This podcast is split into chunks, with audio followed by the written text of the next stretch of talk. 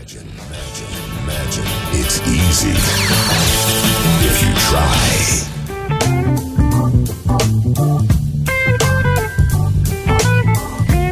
Добрый день, вы слушаете радио Imagine в студии Александра Ромашова. Сегодня я пригласила в гости известного петербургского экстремального мотопутешественника Олега Капкаева. Олег, добрый день. Здравствуйте, Саша. Здравствуйте, слушатели.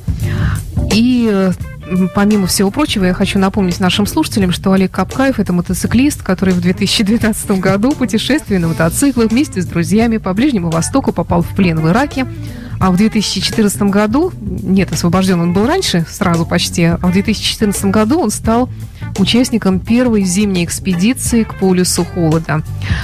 Э, Но вот в одной из предыдущих наших с тобой встреч э, ты сказал, что твоя личность гораздо многограннее, и Это она не правда. ограничивается только вот э, тем, о чем я сказала, тем, о чем я сейчас заявила нашим слушателям. И вот об этом мы тоже поговорим, о других гранях, так сказать, твоей личности. Но начнем мы все-таки с севера. Насколько я знаю, ты был недавно участником Конгресса и Института или Университета Арктики, как Да. это правильно называется, который прошел в Санкт-Петербурге э, на прошлой неделе. Э, И хотелось бы узнать, что это такое вообще, зачем это нужно, и что ты там делал, что ты там узнал. Ну, ввиду того, что я там глубоко достаточно вместе со своими друзьями погрузился в север, север именно как э, территорию для освоения, территорию для изучения. То есть у нас, в общем-то, достаточно чисто практический интерес. И интерес, назовем так его, практическо-патриотический. Потому что, в общем-то, север это огромная территория нашей страны, и, в общем, север наше все, если так вот все это сублимировать. Более того, что, в общем-то, 60% Арктики это территория, принадлежащая России. Береговая, береговая линия это занимает 60%. И все это принадлежит России. И развитие Арктики сейчас, оно связано с тем, что ну, нам становится тесно на Земле, и мы, конечно, заползаем уже во, во все уголки, куда только можно. Там, на всех видах транспорта, не транспорта, пешком, автомобили, самолеты. Вот мы пытаемся это сделать на мотоциклах. Э, Конгресс университетов, э, университета Арктики э, это э, некая научная конференция, э, объединение, которое объединяет э, множество институтов, там несколько десятков э, этих институтов со всех стран, которые имеют каким, какую-либо принадлежность или заинтересованность в Арктике. Ну, таких стран, на самом деле, очень, очень, скажем так, немало, но в то же время не сильно много. Даже та же самая Исландия, как вот, ну, ну, это все-таки страна такая, исходя из своего названия и так далее, но она к Арктике не имеет никакого отношения. Но, тем не менее, она развивает арктический туризм, и все равно проявляет какие-то свои интересы в, в силу географической близости, допустим. И у нас же основное противостояние, которое мы там видим, слышим или разговариваем, мы все время там противоставляем Российскую Федерацию и Соединенные Штаты Америки. На самом деле у нас, а, по сути, очень большие, скажем так, и сопряжение, и трение как раз там по арктическим шельфам, и территориям, это Канада и Норвегия. Потому что именно они идут уже после нас и по территории, и, скажем так, по своему, по своему внедрению в нее. Дания входит в это же число, но с Данией у нас каким-то образом умудрились мы наладить, наверное, не контакт, а Дания, в общем-то, активно использует свою часть Арктики, это Гренландию, и поэтому, как бы там, наверное, из-за этого у них, скажем так, э, противоречий или там каких-то, наоборот, совместных проектов с Россией э, меньше. А подожди, я тебя перебью. А что значит использовать? В каком смысле? Добыча углеводородов? Что? Ну, Сейчас, что да, еще? уже сейчас на самом деле на первое место выходит уже добыча углеводородов.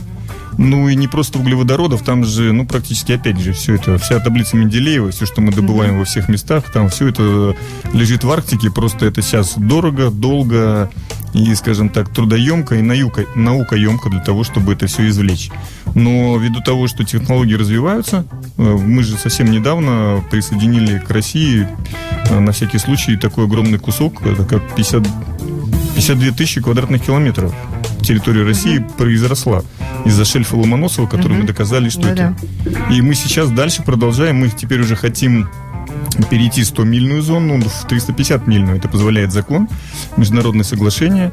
Поэтому я думаю, что наша страна еще там ближайшие там 3, 5, 10 лет, она увеличится еще там, думаю, что там на несколько десятков, десятков тысяч и, может быть, даже сотен тысяч километров. А в чем состоит твой интерес?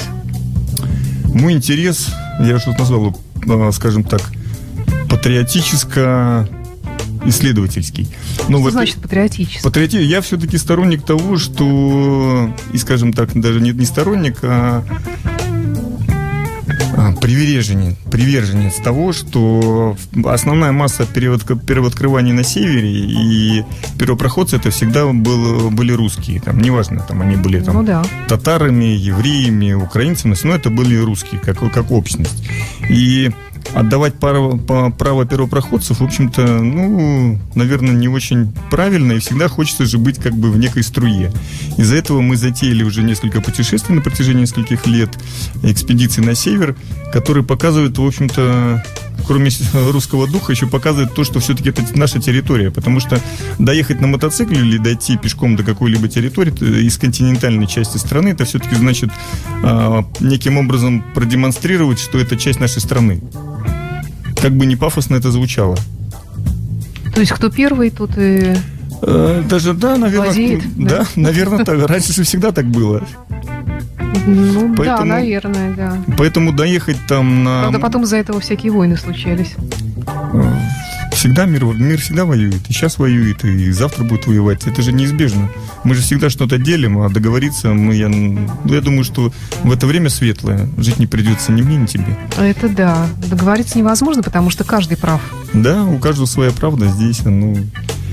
И так вот эти институты все собрались на самом деле было, она носит, э, скажем так, больше все-таки не прикладной, а, скажем так, теоретический значит, экскурс, потому что институты, в общем-то, занимаются проблемами науки. Арктика все-таки это как макушка нашей Земли, и, в общем-то, э, на ней все отражается. Там любые там антропологенные какие-то там с э, влияния или там промышленные, там, ну, неважно. То есть природный катаклизм. Это все сразу видно на Арктике, потому что там основная масса воздуха, основная масса воды собирается и потом распределяется.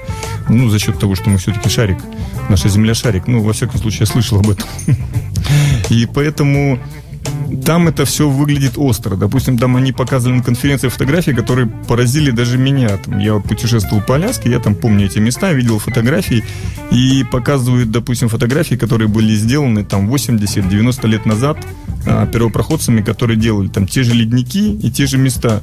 Ну, так вот, когда ты сравнишь две фотографии с разницей там 60, 70, 90 лет, на самом деле ты начинаешь понимать, э, что происходит. То есть там, где раньше был просто ледник, ледяные горы, сейчас река и лес. Это истопляется озоновый слой? Наверное, истопляется. Но, с другой стороны, погрешность изучения Земли, природы, наблюдения, она, в общем-то, достаточно, скажем так, ну, не знаю, там, 200 лет мы можем наблюдать за всем, что происходит. И мы можем только предполагать, хотя мы там пытаемся извлечь какие-то там слои льда, воду и так далее, но опять-таки это все предположение. Может быть, в Арктике это каждые 200 лет происходит, мы же не знаем этого. Или там каждые 500 лет. Ну, в принципе, да. То есть, может быть, и так вот, это также известно у нас с озерами. Там озеро ушло, озеро пришло там потом. Там была пустыня, нет пустыни. Поэтому здесь вопрос-то такой. И ученые, на самом деле, основная масса ученых Все это было на базе Санкт-Петербургского университета, что немаловажно. Это первый конгресс, первый конгресс в России. И что меня больше всего порадовало и породило, то, что, в общем-то, а, даже не Аллаверды, а отдать дань должное нашему университету и Санкт-Петербургу, потому что, в общем-то, Санкт-Петербург везде считается городом, как раз вот тот мостик, наверное, точка соприкосновения Европы и Азии потому что у нас здесь намешано всего, и как раз вот эта крайняя точка страны, в которой, в общем-то, и уже мы не Европа, и в то же время мы еще не Азия, и поэтому такой промежуточный микс, который как бы всех устраивает. И все ученые, вот, которые выступали, разговаривали, конечно, они все начинали отдавать там дань и прошлому э, науке российской, и современной, потому что наш чудесный телевизор нам рассказывает много разных вещей, там, и, там, и с этой стороны, и с этой стороны, но, по сути же, никто у нас э, глубоко не углубляется в какие-то проблемы, кроме тех специалистов, которые этим занимаются. И вот я слушаю, допустим, там, канадских ученых, там много там, ну, много ученых достаточно, руководители институтов, какие-то профессора там из, там, из Финляндии, там, из Канады, из Америки, там, и то, что они говорили, допустим, про наших ученых или про исследования, которые они делают с российскими учеными одновременно в Арктике, ну, знаете, это совершенно другие вещи, которые происходят в телевизоре. То есть мы на самом деле несем Но вот с моей точки зрения, с моей точки зрения, где-то, наверное, процентов 70 и даже больше всего экономического, технического и научного потенциала исследований в Арктике. Ну, это на самом деле кусок такой, ну, представляете, да, то есть там, кроме коммуникации, обеспечения, то есть мы еще делаем там анализ, у нас там больше всех станций, у нас больше всех там, пусть там могут рассказывать, что это там прошлое Советского Союза, там еще что-нибудь, еще что-нибудь. Прошлое не прошлое, но все пользуются нашими данными. То есть, если мы, если мы поставляем прошлые данные, ими все пользуются, ну, наверное, все-таки мы что-то стоим и что-то умеем. Хорошо, а в таком случае как ты видишь свою долю участия, опять же, возвращаясь к этому вопросу? Вот я знаю, что ты и твоя компания, с которой вы часто путешествуете по таким вот э, неизведанным местам нашей планеты, например, полюс холода, опять ты упомянула Аляску и многие другие места, наверное. Э, зачем вам туда? Вот э, я понимаю, что да, патриотический интерес, но, во-первых, я, я не очень понимаю, как до туда добраться, тем более на мотоциклах. Я, э, насколько знаю, туда даже на, на поезде, да я не знаю, ну на самолете, наверное, можно долететь. Да и, и на вообще... самолете, в общем-то, это можно совершить только там два с половиной месяца в году. Тогда есть подготовленная площадка. А так ледоколы, либо вот такие средства, которые, значит, выбираем мы. Это, наверное, мотоциклы, там, вездеходы, еще что-нибудь, потому что проблема сейчас с тем... Нет, подожди, вездеход-то хорошо, но по воде, по снегу ладно. Вездеходы туда, я говорю, что вездеходы только это все промежуточный этап. Вот ага. сейчас уже существуют вездеходы, которые гипотетически могут туда доехать. Мы будем как раз их пробовать.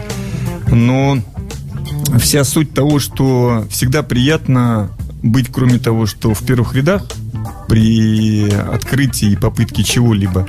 А, во-вторых, это все-таки для себя очень важно, ну, есть, там, знаете, в голове вертится идея, вот хочу. Вот всегда хотел в детстве там быть на Северном полюсе. А, когда вырос, возникла возможность побывать на Северном полюсе. Но возможность побывать там туристом в какой-то момент становится неинтересной. А вообще там туристы бывают? Да, там бывают туристы. Канада является основным, в общем-то, поставщиков туда туристов. Мне казалось, настолько закрытая территория, что... Нет, очень, там... На самом деле очень много туристов. Ну, там Кому-то прям... приходит в голову взять тур в Арктику. А почему нет? Побывать на макушке ну, Земли, да. как бы окунуться во все это. Представляете, вы, вы будете обязательно стоять на льде, на льду, на льду, на котором никто до вас никогда не стоял. Вообще. И может быть этому льду миллионы лет. Ну, в моем слабом представлении вообще, если так вот у меня воображение такое, наверное, скудное, все-таки Земля, она в виде шара, конечно же, и вот эта земная ось, как на глобусе, ну, да? Условно, и вот конечно. там вот этот вот самый северный полюс, где вот эта вот ось, э, вот, вот, вот там, там. Да, да. То есть э, и указатель, твоя мечта и указатель, вот, да, северный полюс. Конечно, да. И вот ты вот хочешь прямо вот до этой оси да. дотронуться, да? Да. Если она там есть. Да. Я хочу, кроме того, что дотронуться, я хочу еще показать людям, что возможности как туризма, как экспедиции, как экспедиционного туризма, так и обыкновенного туризма, они безграничны. Во-первых, это просто нужно к этому готовиться. Во-вторых, если ты хочешь, ты можешь все. Даже с территории материковой России на мотоцикле доехать до Северного полюса ну, при помощи всяких еще других подручных средств как-то... Нет, ну, это, конечно, переоборуд... всякие... переоборудованные мотоциклы, которые мы готовим, это, в общем-то, мотосредства.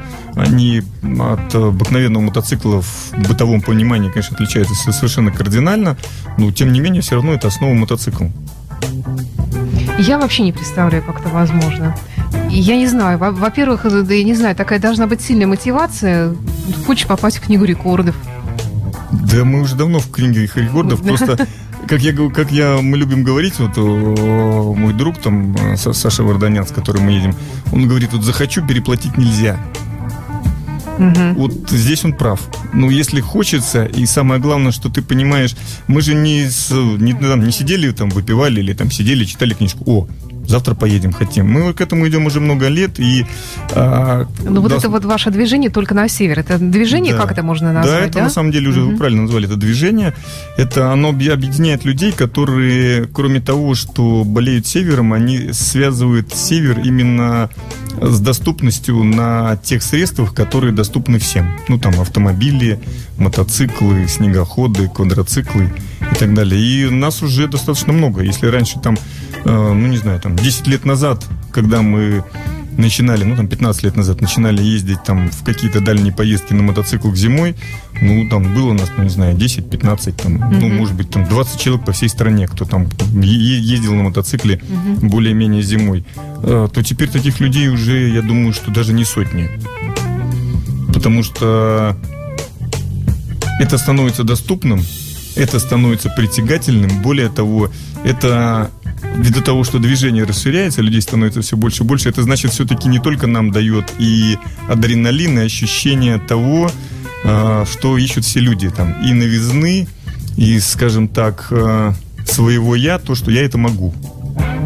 Ну, на самом деле можно рассказывать там про героические какие-то там всякие вещи, но мы уже давно пришли к тому, что если у тебя в путешествии или там в экспедиции нужно проявлять героизм, и ты что-то преодолеваешь там через зубы там и так далее, то значит ты просто плохо подготовился. Ну, не знаю, мне кажется, все равно такие вот, ну, назовем это экстремальной поездкой все-таки. А, такая безумная идея может закрасться в голову, ну, человека лет 20. Ты же взрослый мужчина. Слушайте, знаете, по поводу экстремальных поездок, э, экстремальная поездка – это в Турцию на 7 дней лежать на пляж. Согласна, это... абсолютно.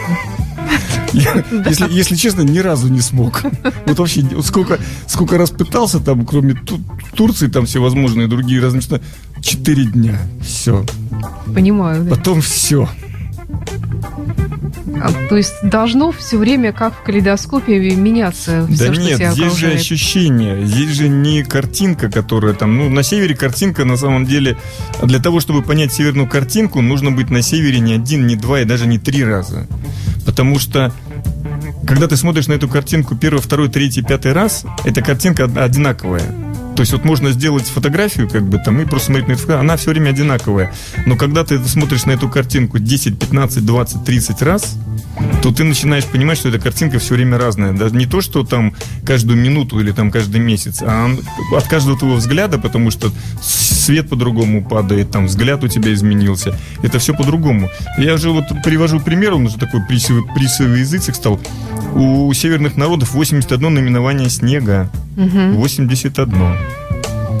Я пробовал на русском изобразить. Нет. Не более 10 вариантов. Все, да. 81 наименование. Угу.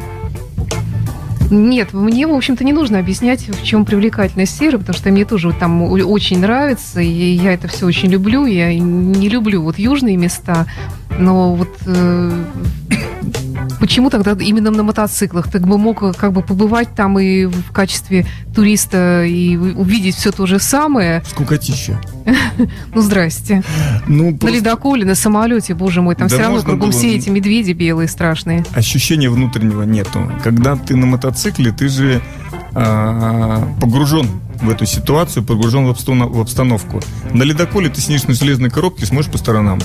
В самолете ты вообще просто в железной коробке и смотришь в, в отверстие, которое тебе разрешили. Причем еще не каждую минуту тебе разрешают туда смотреть. А, а мотоцикл ты все время наружу. Снег, дождь, ветер, жарко, там холодно. дорог нет? Дорог нет. И как тогда? Э, там, где нет дорог. Боже. Нет, я вообще не понимаю, как это вообще физически может быть. Я, я не знаю, то есть вы отправляетесь из какой-то отправной точки, ну вот как вот ты в своем воображении это представляешь? Откуда? А, мы начинаем а, планируем это начинать с, ну там, грубо отправная точка приблизительно Новый Уренгой. Потом мы идем по континентальной части до окончания береговой линии, потом дальше на остров, на острове базируемся. Оттуда уже начинается прямой бросок. Бросок это приблизительно 2700 километров до Северного полюса. По льду? Да, по льду, по торосам. 2700 километров. Боже. Подожди, мне кажется, э, там, помимо того, что там нет дорог, там вообще ничего нет, ни связи, ни ну, бензозаправок. Спутник, спутниковый телефон Ну, хорошо, Запра- да. Заправки нет, но мы надеемся, к тому времени Газпром построит. Да нет, конечно, топливо, конечно, топливо с собой. Ну, в какое количество это нужно? На самом деле нужно не очень много, нужно всего по 600 литров на каждую единицу. Хорошо, но весь провиант, еда, все остальное, ну, все, что там может мы не, В дороге домики. мы не едим. Вообще? Практически. Да нет, сейчас же уже все На есть. подножном корму можно Да, тюлени забить. снег, вода есть везде, правильно? Мгм. То есть э, проблема с основная проблема с водой, как бы она, ну, достаточно решаема. Мгм. А все вот эти сублимированная еда, нам нужно на самом деле месяц. Месяц можно и голодать. Месяц, да? Ну, то есть нужно месяц. Но мы планируем. Мгм. А там уж как повезет. Не знаю, откуда силы тогда на поездку. Вообще нужно согревать организм чем-то. Мы будем двигаться все Едой. время. А там все время ты в движении. Да. Потому что, чтобы двигаться, то тоже нужно, нужно Созер- топливо какое-то. Созерцания на севере нет. Если ты на севере начал созерцать, то похоже, что ты уже приехал. То есть, поэтому- замерз. да, то есть либо ты уже замерз, либо ты находишься в той стадии, когда ты уже близок к тому, что ты замерзнешь. Как ты себе представляешь, какие там температуры? В какое время года, во-первых, это будет? Э, Ну, как понимаю, летом, белые ночи, ну, в смысле, Нет, полярная. Нет, нет, нет. Это февраль-март То есть полярная И- зима только заканчивается. и апрель, и кусочек апреля может Мгм. быть. Там все зависит от того, как будет ледовая обстановка. На самом деле основные проблемы при путешествии там на севере, в такие места там и так далее, это медведи и полыньи. То есть движение льда, если лед двигается, то можно попасть в такую ситуацию, когда тебе просто будет ну, не перейти на ту сторону, поэтому мы готовим технику так, чтобы был шанс переправиться там через полыни там, до определенного там величины. На чем? На этих мотоциклах, ну, чтобы они были Они еще и плавают? Ну, чтобы они плавали. Ну, плавают условно, не брасом. Ну, а если вдруг понадобится помощь, ну, понимаешь, там человек провалился под лед, ну, не дай бог, конечно, ну, как его оттуда достать? Ну, Мы если умрем. это невозможно, да, Мы умрем. и бросите друга, товарища. Не, ну, во-первых, как бы мы готовимся к тому, что при возникновении каких-то либо нештатных ситуаций, которые они обязательно возникают, просто готовимся к тому, чтобы, э, если не совсем их избежать, то хотя бы минимизировать. Ну, это специальное оборудование, там, и спасательные, специальные костюмы, и, в общем-то, ну, сейчас уже достаточно много чего придумано. А, Конечно, там, а, при определенных, э, там, стечениях обстоятельств, там, это все может, ну, может нам повести, и так как все-таки есть у нас там северный путь, по которому ходят ледоколы, то там в удобоваримой какой-то близости, там, ну, не знаю, 300, 500, 600 километров может оказаться ледокол, на котором будет вертолет, который гипотетически там сможет Мгм. нас эвакуировать, если что. Мгм. Ну, а так, в общем-то, нужно рассчитывать на то, что там у тебя будет как минимум неделя для того, чтобы созерцать, пока там, ну, не знаю, там. А ты знаешь, что там живут белые медведи, они очень опасны. Да, белого медведя я знаю, это как раз, И белого они могут медведя нет оказаться гораздо ближе, чем ледокол. Да, причем они, как правило, так и оказываются. Ну что, мы будем учить, наверное, какие-нибудь песни, танцы. Все же рассказывают, что можно там... Есть истории, Заговорить когда... зубы. Да, Ой, когда, ерунда. когда люди играли на Им говорят, у них такой череп, что даже не, прос- не прострелить его. Будем дружить, стрелять не будем. Ну, не знаю. Ну, хорошо, допустим. А если захотел все-таки поесть, там вот костюрик развести. ну, Кстати, на это медведи очень любят идти. Не, медведи идут на запах Тюленя еды. завить. Да. Человек пахнет Вот. едой, поэтому они идут на Ага, запах еды. Ага. Но мы будем там, не знаю, ну, будем им рассказывать, что мы здесь не по этой части, поэтому пусть идут дальше. Хорошо, допустим, вы, допустим, Да. добрались вот до этого самого э, верхушки этого глобуса нашего, шарика, потрогались за, за эту ось. Что вы там будете делать? Мы хотим взять, э, ну там у нас целая грядка есть того, что мы собираемся сделать, там взять пробы льда, взять попытаться найти, если будут там полыни в этом районе, взять пробы воды. Ну, есть э, вещи, которые, в общем-то, которыми нас озадач- озадачивает Русское географическое общество, там тот же Санкт-Петербургский университет. А, Ну, то, есть, то есть- то есть всё равно они это- вас поддерживают каким-то Да, это образом, все равно, конечно, это под эгидой Русского географического Мгм. общества, там, при поддержке Института Арктики, просто все равно есть э, некоторые вещи, которые как бы ну необходимы, там температурные графики там именно на месте, потому что так-то мы наблюдаем же там с достаточно большой погрешностью метеостанции, там направление ветра, направление там э, динамика температуры, давление, там движение льда, это же все потому что движение льда, оно может быть вот а основные массивы могут идти там в одну сторону, допустим, а внутри этих массивов, там, где лед расколот, они, допустим, в другую сторону. Это же понятно, что уже достаточно все изучено, но, знаете, знаний много не бывает. Ну, помимо вот этих медведей э, и прочих опасностей, еще погода же тоже она меняется, потому что вот сейчас ты так рассказываешь, и мне представляется такая мирная картина. Мы- Солнышко Так мы светит, так и да. надеемся, что так и будет. Да, а там же может быть вот похуже, чем в Иркуте, про который ты рассказывал. Может там. быть, но мы постараемся как-то то ли подобрать время, то ли изучить вопрос, э, чтобы природных, ну, природные катаклизмы от них никто не застрахован. То есть природный катаклизм – это форс-мажорные обстоятельства, которые не спрогнозировать, не изучить никто не может. То есть они вот возникают раз и есть, особенно на севере. То есть при прочих равных условиях, допустим, там одних и тех же там метель или событий движения льда, это всегда происходит по-разному. Поэтому к этому подготовиться, ну, можно только теоретически. То есть попытаться не влипнуть, когда изначально там область низкого давления или там резкая смена давления, то, ну, можно этого там, к этому подготовиться. А когда это все на фоне, скажем так, хорошо изученных э, объективных факторов происходит, ну, что, не повезло. А температура, там же не холодно в это время, ну, температура порядка, не знаю, там 23-30 градусов мороза. А нам-то как раз-то в этой всей ситуации мороз-то как раз только в помощь. Потому что чем сильнее мороз, тем прочнее лед, тем меньше полыней, тем меньше движения ветра. Как только угу. начинает падать температура, в общем-то, сразу происходят те вещи, а, подниматься, вернее, температура, сразу происходят те вещи, которые Но нам это очень... можно предсказать? Ну, с, какой, с какой-то, скажем так, достаточной точностью, да. Потому что вот сейчас по прогнозу погоды в Петербурге должен идти дождь, по идее. Может, возможно, Петербург город-то большой, возможно, где-то идет дождь. Возможно, да. А если представить самое страшное, ну, не самое страшное, но такую вот страшную ситуацию. Допустим, тебя оторвало на льдине одного, э, без мотоцикла, без пропитания, без связи. Это мечта. Нет, ну с таким человеком невозможно, конечно, разговаривать. Какая ну мечта? Что, хорошего? А там вокруг голодные эти медведи ходят. Первый нет, нервный, второй самый злой, там третий берите. В этой ситуации что я могу сказать? Я умру, но умрем мы все, рано или поздно. Конечно, я буду пытаться каким-то образом выжить.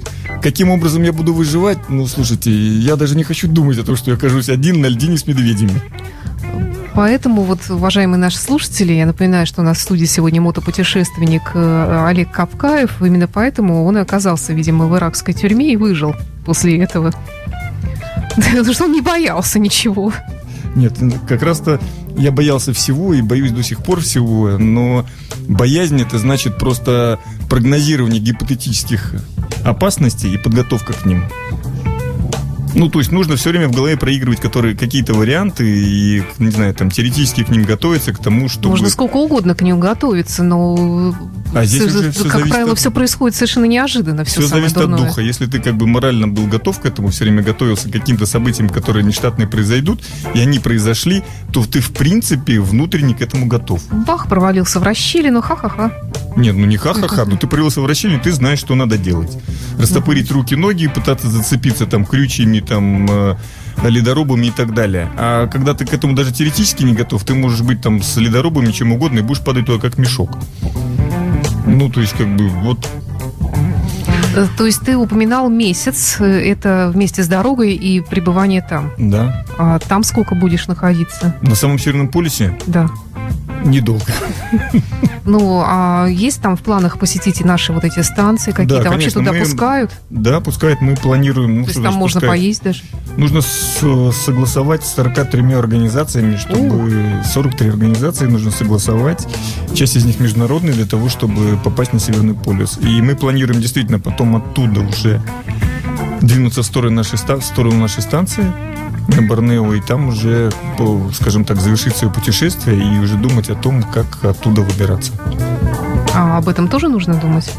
Разве ну, это не ну, так же, как обратно, как и туда? Видите, мы, конечно, если у нас пройдет все так, как мы собираемся, угу. ну, как мы планируем, это же ну, теория, надеюсь, да, то, конечно, мы, мы хотели, хотели бы вернуться до континентальной части и точно таким же способом, как мы поедем туда. Но на крайний случай мы рассматриваем вариант, что мы вернемся на нашу станцию, и уже оттуда мы будем каким-то самолетом. Хорошо. Я предлагаю прерваться буквально на пару минут, послушать Битлз. Я напоминаю, что в студии у нас сегодня мотопутешественник Олег Капкаев, и потом мы продолжим наш разговор.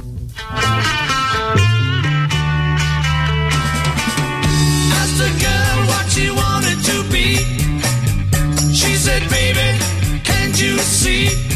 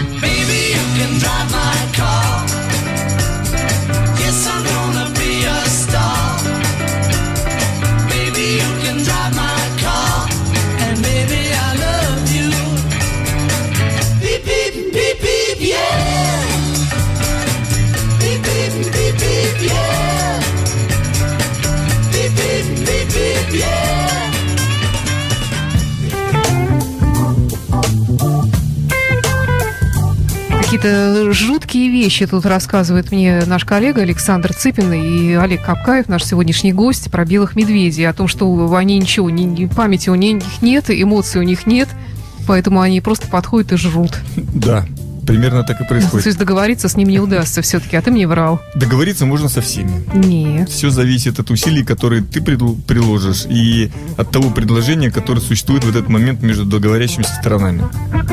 Ну, ты же сам сказал только, что слушатели наши этого не слышали, что если ты даешь ему какую-нибудь печенюшку или что-нибудь такое вкусное... Не, кормить медведя, белого медведя, если ты находишься... Это только не, раззадорит. Да, не в, защищенном, не в защищенном пространстве, это как бы, ну... Ты тогда сразу решил, что следующее после печеньки и сгущенки будешь ты. То есть ты сам это сделал. Да, страшное дело. Допустим, ваша поездка осуществилась, но я надеюсь, так оно и будет. Что будет дальше? Ведь нужна какая-то мечта, цель, задача. Пока вот, мечта Северный полюс. Как бы чтобы было две больших мечты, э, ну, наверное, надо быть очень большим, вели, великим человеком. Я, наверное, просто не достиг еще такого уровня своей, как бы. Нет, но это уже называется, великости. наверное, не мечта, а планирование. Да, поэтому, как бы, вот у меня пока есть мечта Северный полюс. Как она будет реализована и когда будет реализована? Пока 2018 год. Пока все складывается так, как мы планируем. А вот из предыдущих таких мечт, э, что осуществилось? Вот последняя самая мечта. Да практически все. Нет, ну вот из последнего. Ну, из последнего... Да, даже не знаю, как вот, ну, полюс холода осуществился. Uh-huh. Это тоже была как бы такая точка, которую я хотел, причем я хотел это зимой. Все, она осуществилась. Там потом это была вспышка, когда мы ездили вот тот же полюс холода и Магадан. Это была вспышка доехать до а, океанов как бы вот зимой. Потому uh-huh. что летом там были, в общем, была идея зимой. Uh-huh. Когда идея там все время зудит, она уже превращается там, скажем так, в некую часть мечты. Ну, мне вот, я к чему это спрашиваю, мне интересно, а, что что ощущаешь ты, когда возвращаешься домой после этого? Ведь мне кажется, что долго после этого в покое находиться невозможно. А, ввиду того, что, наверное, все-таки склад у нас у всех и у моего характера такой, что мы все все время находимся не в покое. Но когда возвращаешься домой, конечно, во-первых, новый взгляд на все. Ну, объективно он всегда другой, потому что э, те же самые улицы и те же самые люди, которых ты видишь и окунаешься... Кажутся ничтожными.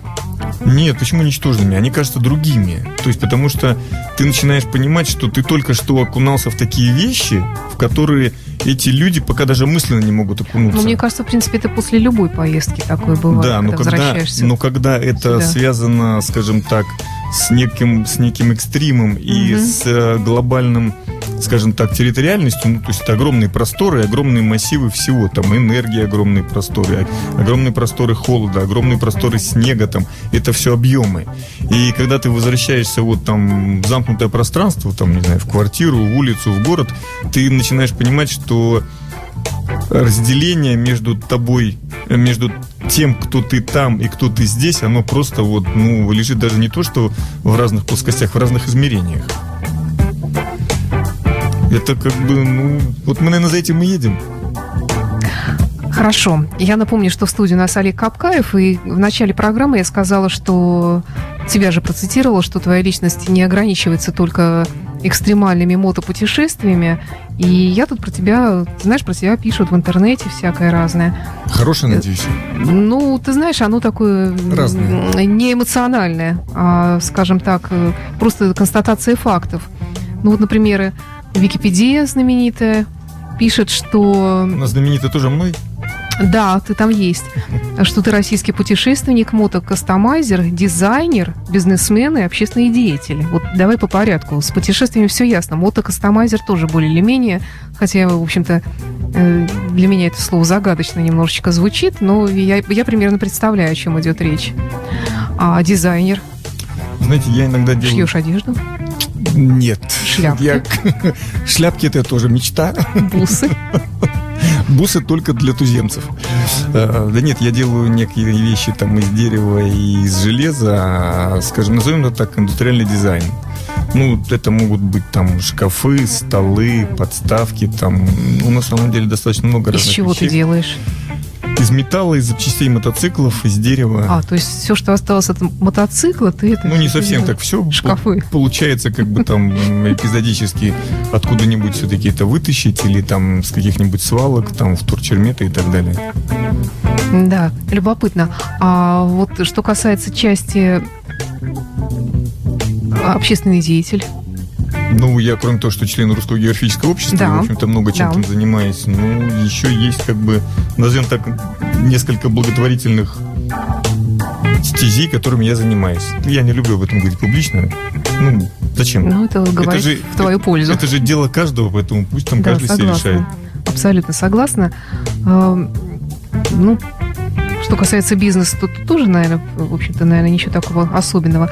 А вот я, например, с интересом обнаружила, что ты, оказывается, военнослужащий. В каком Да. звании? Я уволился капитаном Красной Мгм. Армии. А как тебя как ты туда попал вообще? Поч- Почему ты решил на эту стезю пойти? Сначала была мечта быть военным, красивым, здоровенным. Папа, наверное.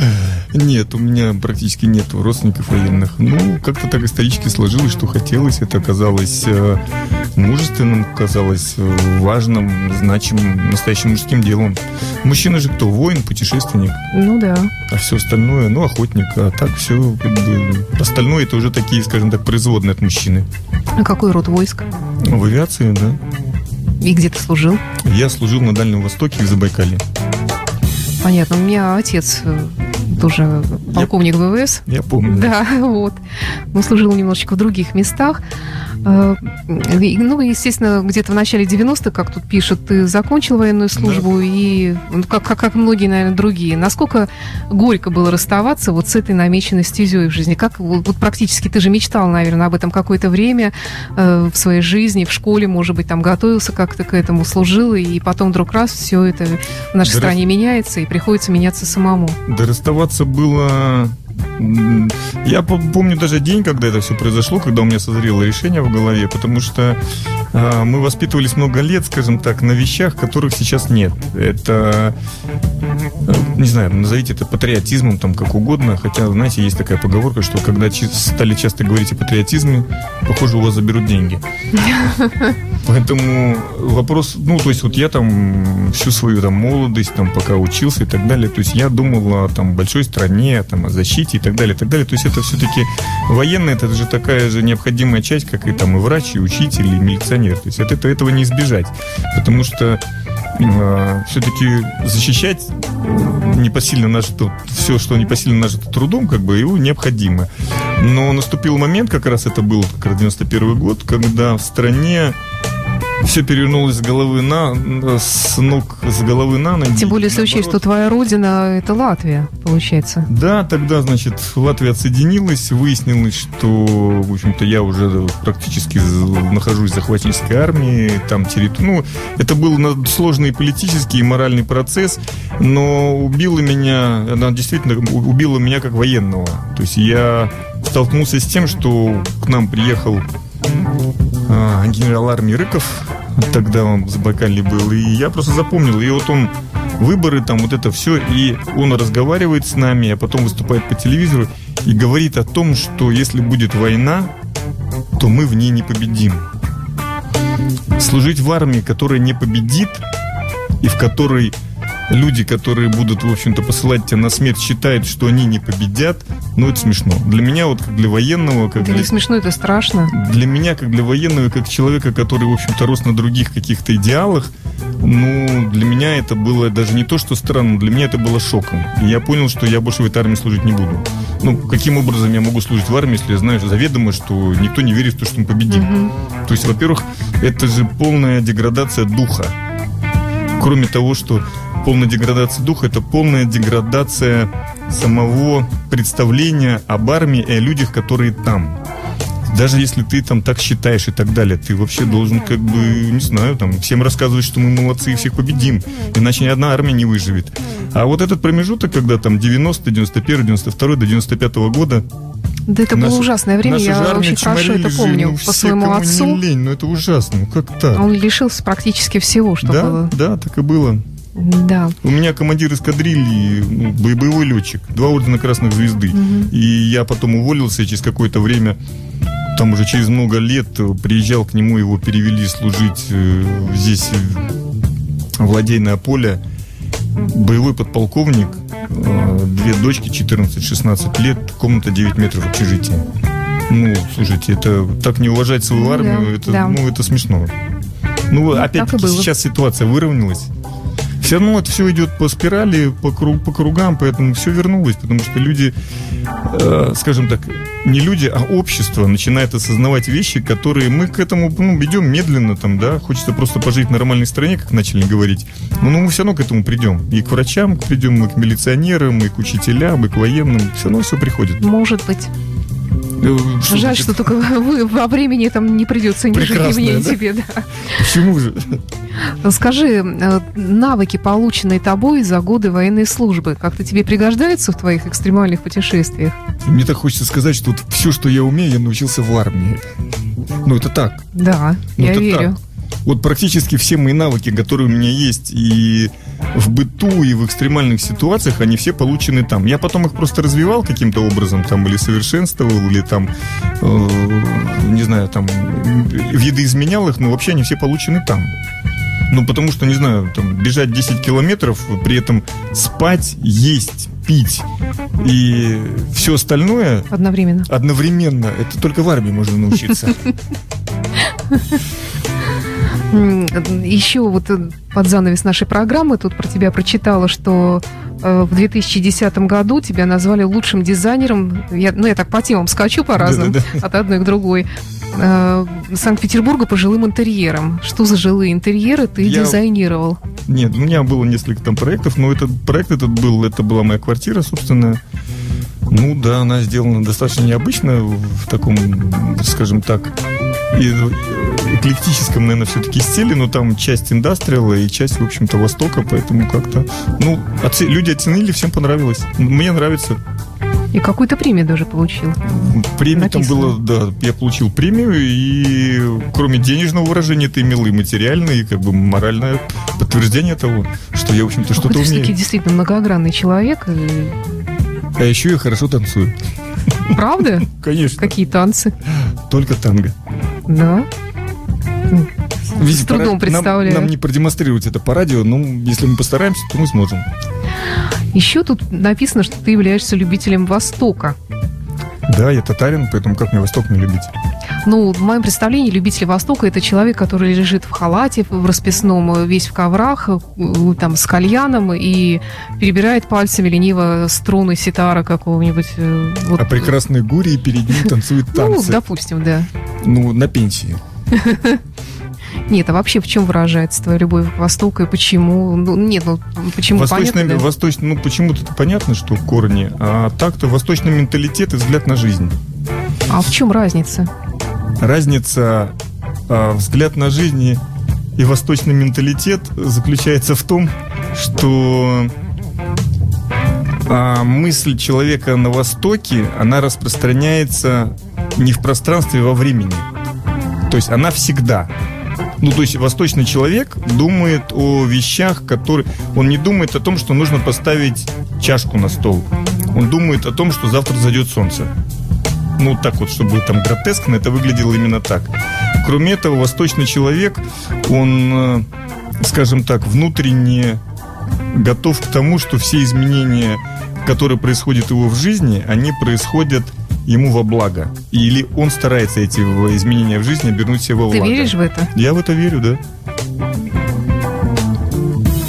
Кроме этого, восточная общность, вот мы Восток мало изучаем, но вот вы же знаете, что в восточных странах же практически, ну не практически, а нету детей-сирот. Да. Ты имеешь в виду Ближний Восток, Дальний Да. Восток или Бли- какой бли-? Ближний Восток. Ближний Восток. То есть ты фанат Ближнего Востока. Ну, в общем, там Азия... А, а- это вы уже про Азию говорите. Да. Там вот это все... Нет, это я не фанат Азии. Я фанат именно вот Востока. Мгм. Центральный там и ближний. Ну, тебе удалось там много где побывать. Да, и- да. Так И- что ситар в этой картинке моей лишнее, что-то Да такое. нет, почему же? Отлично. Ну, на пенсии. А тут еще написано саксофон. Да, я играл когда-то на саксофоне, ну, пытался, скажем так. Ну, сейчас буду опять пытаться. Как интересно вообще.